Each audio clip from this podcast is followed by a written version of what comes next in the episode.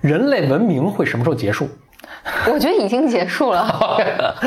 二零二，他们人类文明在二零二零年已经已经消失了。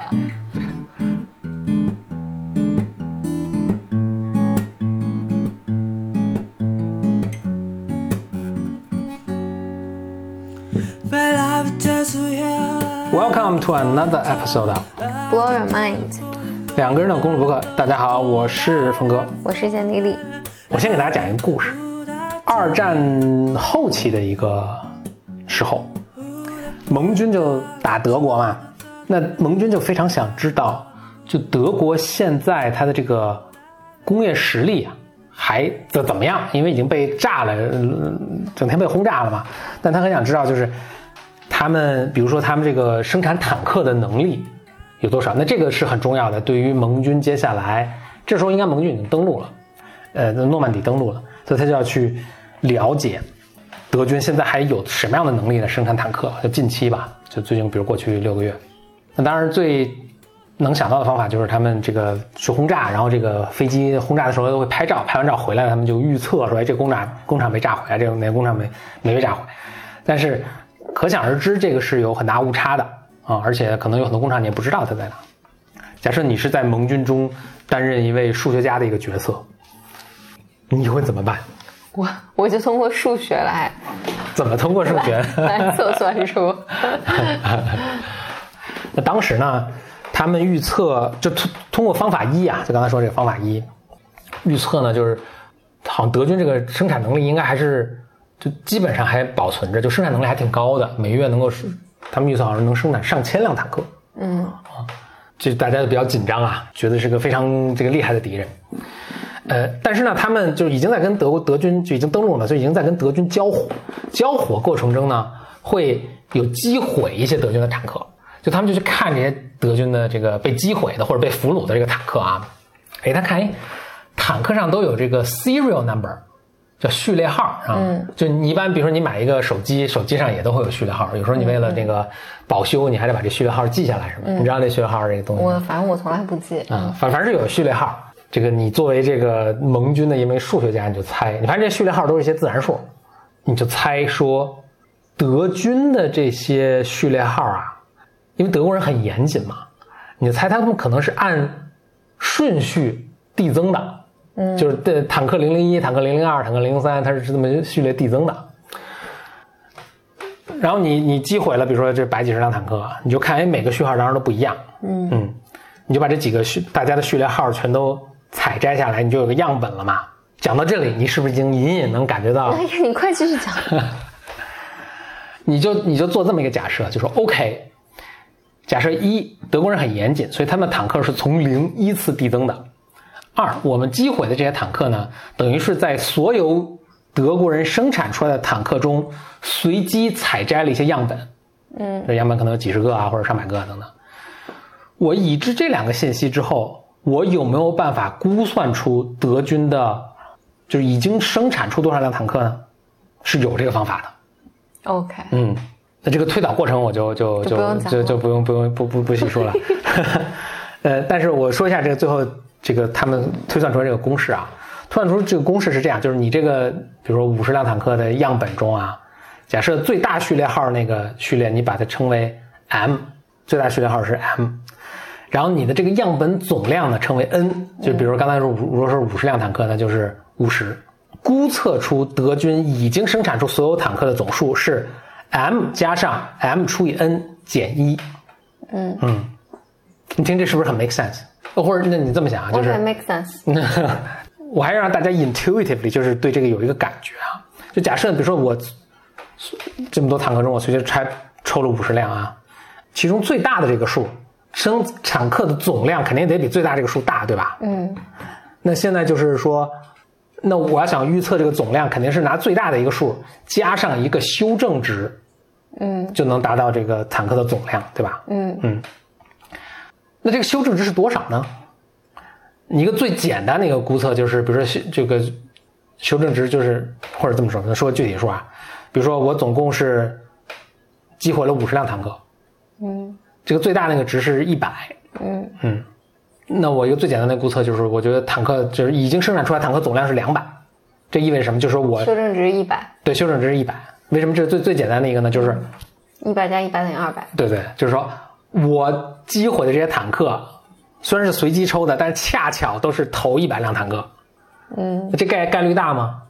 不大不是特别大，对吧？嗯。但当如果 n 是等于一的时候，这个是这个概率是成立的。嗯，OK OK，doesn't matter。所以你可以把这个就乘以二作为一个理论上限。嗯，嗯，那理论下限是多少呢？理论下限就是正好我击打的毁全是一百以内的。啊，就就我正好击把那个序列号序列号最高的那辆坦克击毁了，Yeah 所以就总共它只有一百辆坦克。Yeah，嗯，那这个好像概率也不是特别高。OK，但你就鉴定了建立了理论上限和理论下限，所以你可以估算出大概坦克总量是一百跟两百之间。那这个数字其实已经相当，但这二百不是这不是瞎就是是一个理论上限了，就是 OK 当然，你通过一些统计学的推算，你最终可以把它弄得更这个区间弄得更窄啊。我的意思是，就是说最后窄成一个什么程度，就是 m，然后加上一个修正值，修正值是多少呢？就是 m 除以 n 减一。嗯，OK，现在是不是大家对这个数据有感觉了？Who cares？然后最后他们通过这个方法去推算出来，他们推算出当时德军的月坦克生产能力是二百四十六辆。哦，嗯 OK 很准确的一个数，因为它是反正算出来的嘛。他们说，哎，这个数就不是很高了嘛，就打，就跟德国人欧沃斯克打打打，就德德国当然战败了。战败之后，他们去查德，因为德国人确实做事非常严谨啊，这个都每一辆坦克记录都有很详尽的资料啊。他们就去查，在那段期间德国实际的生产能力是多少。刚才说的是他们推算出是二百四十六辆啊，嗯，就当时那段就是他们预测那个期间，他们根据资料去查，实际的生产能力是二百四十五，哇塞，就差了一辆。这有什么启发呢？就是你如果想做一个什么事儿，就不要做特别逻辑性的编号。哦，对，就你看那个互联网公司，有些互联网公司他们那个。呃，就他们内部可能有 IT 系统嘛，下每下一个订单，嗯，有比较实诚的互联网公司，就每下一个订单他就加一，所以那个他就有竞品去找，去他那儿就是嗯假装下一个单，然后查出这个数。微信好像就是这么被那个被查出来的水做的 瑞幸现在还是一个挺实诚的就不不不，就是说浑水就查他那个编号，说这个编号就不连贯什么的，就是瞎瞎。嗯对，就是呃对，有些互联网公司就用随机数来代替了。当然，其实统计学中有很多的这个规律和方法是可以去查有没有作假的。嗯，所以这个是，所以对你刚说的挺好的，就引出我下面想说的。我这个我跟大家讲这个故事，想说的是什么呢？就是统计学，一是非常有用，二是一种非常独特的看问看看世界的一个角度。嗯它跟我们直觉的感觉是，嗯，经常不太一样的。嗯嗯，因为今天其实就想跟大家聊一聊数学啊，就先从统计学讲起。以前也曾经讲过一个跟统计学相关的一个呃题，叫波斯公主选驸马的一个、一个例子啊，就其实跟这个是有点像的。就波斯公主就是你怎么去选最佳的一个驸马呢？也是先采摘一个样本。啊、随机采摘一个样本，这个样本帮助你干什么？帮助你了解就是所有 potential 成为驸马的这些人的分布，他们的颜值分布是怎样？其实就是你你给自己一个 anchor，我不知道你说 anchor，大家可能也并不是这这特别能理解。我觉得是这样，就是基本的框架吧。更简单的一个描述的方法，就是你先要认识这个世界是怎样的。嗯我觉得这个就是这个这个思路，你一定一旦打通之后，其实在你生活中很多地方都可以有用的。你你你找对象是是这样的，你找工作也是这样的，你需要怎样的一个生活都这样。所以年轻的时候就是行万里路啊，看万卷书啊，去体验一下生活，然后再决定你接下来就是你采摘了一个你觉得足够丰富、足够代有代表性的一个样本之后，你再决定你的设计你的生活，这个就比较靠谱。所以，做波斯公主也是，就是我先差不多百分之三十的一个三分之一的一个时间，我先去看看这个世界是怎么样的。然后再说我要我想要怎样的生活。嗯，所以这是一个很有趣的一个，嗯，哎，我我可以分享一个，因为我我的人生里面学数学和统计比较少嘛，嗯就是你刚刚讲这些东西，其实是给我带来非常大的改变的。但我觉得这个改变大概是我从创业开始才才带来的，因为对于我来讲，就是我更偏向直觉嘛，我会默认就以我的思维方式，以前自动化思维方式就会觉得，那这个你比如说我在渴望一件事情发生的时候，我就会去想，那那谁知道这个事儿什么时候才会发生，或者我怎么知道这个用户什么时候来？但我觉得是这几年在创业过程中，就是因为不断的听不断听我讲数学，就不对对，然后我慢慢建立起一个模型，就是无论你认为这是一个多么不可预测的东西，当样本量达到足够大的时候，它一定是有用户行为的一个个一个模式。嗯。这个页面一百个人浏览中，就很稳定的会有两三个人购买。对对对，就这个转化率是，你也不知道是哪两三个，但总会有两三个人。对，这就是我我我就比如从创业一开始，我会想，哎，今天有有一个人付费了，那我想，那我不知道明天还还还会不会有一个。嗯，然后很铁定会。对，然后那就是对于我来讲，就会想，那我并不知道这个人在哪，我能不能碰到他或者什么的。但是你发现，只要有这些东西在，然后它 reach 到足够多的人，一切事情都是会按章发生的。统计学上更更准确的说法，就是它最终的这个发生的概率会样本量足够大的时候，它会收敛。嗯，行。那个有个很很有名的统计学家说的是，没有什么事情比一个人的生老病死更难以预测。嗯，但是没有一没有什么事情比一个人群的生老病死更稳定。嗯嗯嗯，保险这个行业都是基于这个事情来是来建构，是的，嗯。那我接下来再举几个 blow your mind 的这个从统计学可以推测出来的一些一些事事情啊。人类文明会什么时候结束？Tomorrow，我觉得已经结束了。二零二，但我人类文明在二零二零年已经 已经消失了。对。我们既然还在录这个播客嘛，我就假设这个还没有没有结束啊。当然，具体会什么时候结束，没有任何人知道。但如果你从统计学的这个角度去去去猜测的话，就文明已经存在了多长时间，它就会继续再存在多长时间。那你这么说，就永远都会存在存在下去了？当然，总会有一天你醒来，这是人类文明的最后一天。呃，我我想介绍的是一种思维方法，并不是准确的预测。我我就说你这思维方法。对，然后我就要解释一下这思维方法为什么。假设在慢慢历史文人类文明长河中，我就突然把你 A 扔到其中的某，你想象这个轴啊，突然把你扔到其中某一个轴，在你没有任何其他信息的情况下，最自然的一个推测就是，就不不希望你把我扔到人类文明的最后一天，不希望，就是说我我正好被扔到文明的最后一天的概率是很小的，文明的最第一天也是概率很小的，嗯，但是我被就就跟刚才打坦克一样，你正好把零零一号坦克打掉，这概率很很小，嗯，你正好把那个最。昨天刚生产这辆坦克打掉，这概率也很小，嗯，很大的概率是把你扔到中间的这么一坨儿中去，嗯，所以你的一个比较自然的猜测就是，OK，我正好就是存在人类文明长河中的一个中间的某个点，嗯。啊，具体是偏左偏右，这可能很难说，但偏左偏右的概率应该是一样大，嗯，所以你要硬让我，就是当然这没没法推测，但你要硬让我去猜测说人类文明什么时候会结束，那我就猜测说人类文明已经存在多长时间。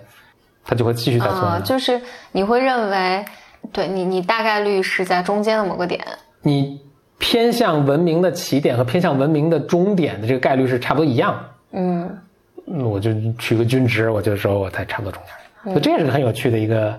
对，但我但我觉得这还有一个 bug，就是如果在任何时候我都认为，比如文明已经存在五千年了，它还会在。有五千年，就是文明存在一亿年的时候，你也会觉得文明越来越老，永远不会死，永远不会死。这个就想，这这个就是一个统计学就特别反直觉的一个一个一个思路。我并不是跟你说保证说你这个会，你这个猜测是准的，那明显是不准的。明明显肯定我随便给你扔一天，你肯定会某一。反正统计学就是到个体身上就毫无意义了。哎，对，这是一点。但是我想用另一个角度去跟你说，我想说的是，统计学在做的一件什么事儿是，你假设有个并行宇宙。无数个并行宇宙，把你随便在在每个并行宇宙都做个实验，把你扔到人文明的这个时间轴上。统计学上做的是什么呢？就是说，每一个并行宇宙中的你都做一个猜测，嗯，然后把这些猜测加起来，他们的误差最小。OK，明白这个 make sense 对吧？所以当你每一个人都猜测是我生活在文明的，所所以统计学是一个特别有趣的事，就我觉得统计学就是个并行宇宙的一个事情。当如果每一个人都猜测说我是。生活在文明的中中间的那个点，你把这所有并行宇宙中的这个简里里每个因为每个人都有误差，因为其实除了唯一一个人正好落在中间的时候，他是完全准确的，其他人所有都猜错了，对吧？嗯。但是你把他们猜错的值加起来平均之后呢，整个误差是零，哦，对吧？因为你往左，你被扔到左边和被扔到右边的概率是一样的。嗯所以，刚咱们刚才说的这两个，你说的那点跟我说的那点，在在数学上的表达的结果是一样的，但是确实是不同两个角度去思考这个问题。就是你说那个，我觉得特别对，就是大家要牢记，就是统计学对人群是有意义的，对个体没有意义。嗯而且就甚至不是说没有意义，甚至来说对个体来说是肯定错误的。嗯嗯，统计学想做的是是把所有并行宇宙中发生的每一种发生的可能性的带来的误差加起来最小，嗯嗯，是不是很有意思？对，就是会换换从再换一个角度，我在想，就是日常工作的时候会有时候也会这么讲，就是因为我们面对 C 端用户嘛，嗯所以你就不能做这种侥幸的假设，比如说我做这件事情不会有，比如说糟糕的事情发生，或者不会有，比如说这个课程或者这这个就是我们卖了，比如一万次服务，所有人都满意，就这是不可能发生的。好处是我们也能从过去已有的数据中看到，那大概这个风险是多少？呃，或者或者这么怎么说？你比如说那个呃，大家看，比如现在很多电商都是承诺你退货，嗯，对吧？哦，对，就是退货率大概就退货率，其实它最终就是一个，就是样本足够大的时候，就或者或者用户足够多的时候，它就会有比如百分之一的退货率。嗯当它大到这个程度的时候，那这个就是它的一个做生意的成本，而不是一个偶然发生的事件。就它就就是很稳定，就是百分之一，那就把对它就把成本计算到里面去就完了。对嗯对，这个还我还我还有有想，就是我记得以前公众号，大家说这个公众号的你打开率是多少？比如说说大家说这个打开率是百分之一到百分之三什么的，然后就会。我看我朋友圈当然有朋友就说啊，我这个打开率就百分之七十，就是我这个特好。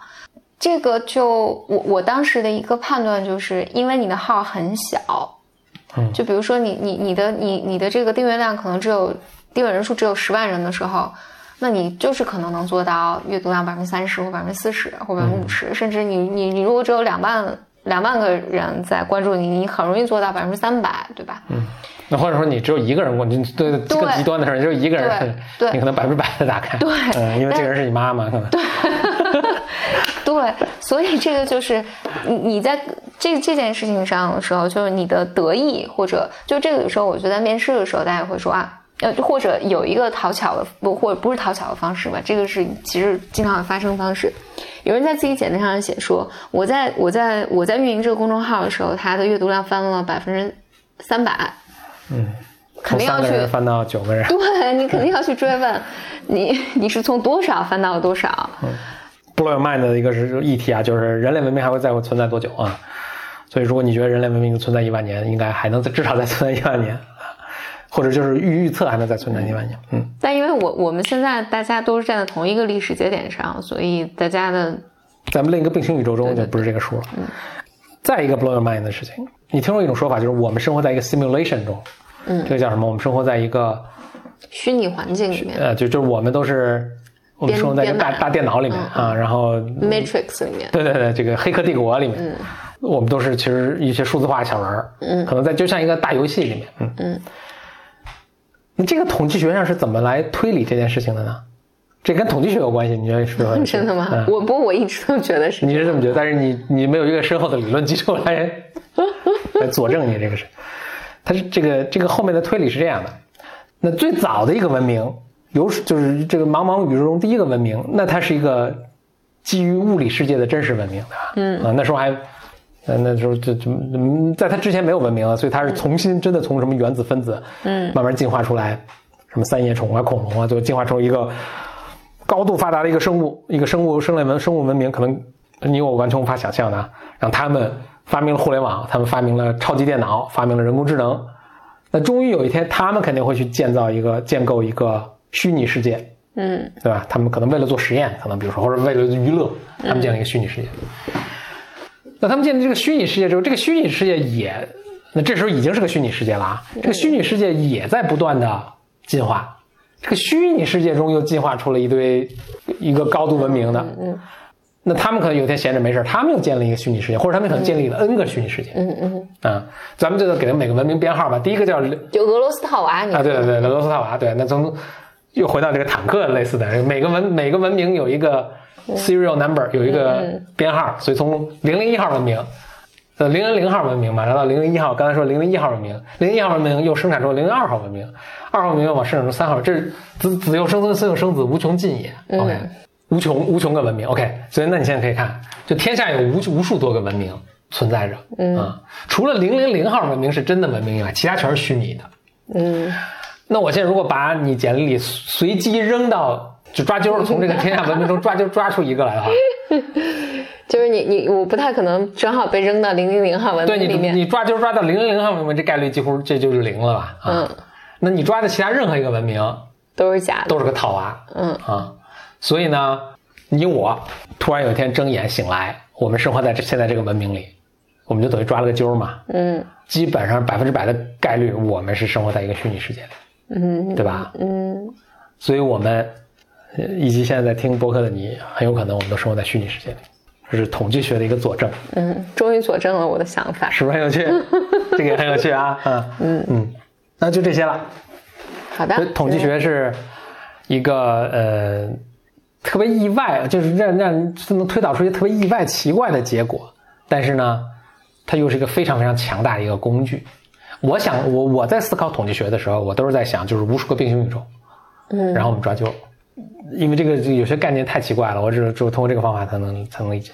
嗯，我其实今天是准备了上下两部分了，还有一个下部分是有关群论的。我我觉得你你你这么说就很难拿这个开篇，大家都很难听下去。OK，就是下一期我们再讲一些故事。对嗯，OK，那那今天就不再讲群论了。嗯，现在已经快夜里一点了，好，OK。明天还要上班。那结束之前，我们也讲一个 Blow Your Mind 的重大好消息。我们 Season Two 啊，刚刚开播，刚开播呢，我们恰饭这什么什么 就是接广告。啊？就我们就之前我们曾经口播过一次的那个 Athletic Greens，对，就是它是新西兰的一个营养品，然后它原原来是给运动员喝的，嗯，就是我的理解，它里面就是有很多很多种蔬菜瓜果，人类需要的各种对对对，所以他说，如果你不是运动员的话呢，你如你有如果就是个普通人，你每天早上喝一杯。就够就就够了。然后，因为咱们是在去年年底，一九年年底的时候，我们发过一次，发过一次嗯从那之后，我们就一直在然后我们一直在喝，确实是挺好的。呃，我我的朋友们后来就我推荐我朋友们买嘛，我都告诉他们，你买了之后呢，皮肤就会非常的如丝绒般光滑，大家想看看效果如何，可以看看简历里的晚安视频。然后你的头发呢，就需要一个月理两次。我说一下我我的这个习惯，我是早上起来就喝一杯。我的一个感受是，我觉得这是一个特别有仪式感的事情，就提醒我自己，呃，今天饮食要健康啊，要锻炼一下身体啊，要对善待自己啊。所以这个这个仪式对我嗯，还挺重要的。对，从去年开始就一直喝嘛，我还确实挺喜欢它那个清新的那个味道。很方便，主要它很方便，它就是不需要热常温水喝嗯冲泡就是早早上挖一勺，然后常温水呃就可以喝了。嗯就喝的时候，因为它是那种深绿色的嘛，嗯，所以你喝的时候就觉得自己很特别健康，那个味道也是 就是让你觉得健康的味道。让你觉得自己很健康。然后购买方式呢，就是大家可以到简历里的微博上啊、搜索 A G，A G A B C D 就 E 是 F G。Athletic Greens 的首字母缩写 A 嗯 G。你就能看到我的广告帖，然后在留言区有购买的小程序的二维码。嗯嗯好，谢谢收听本期的 BYM Season Two 回归，很高兴又跟简历来一起做这个节目。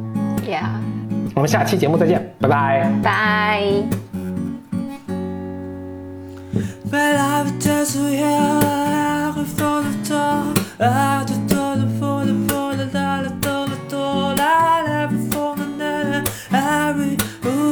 to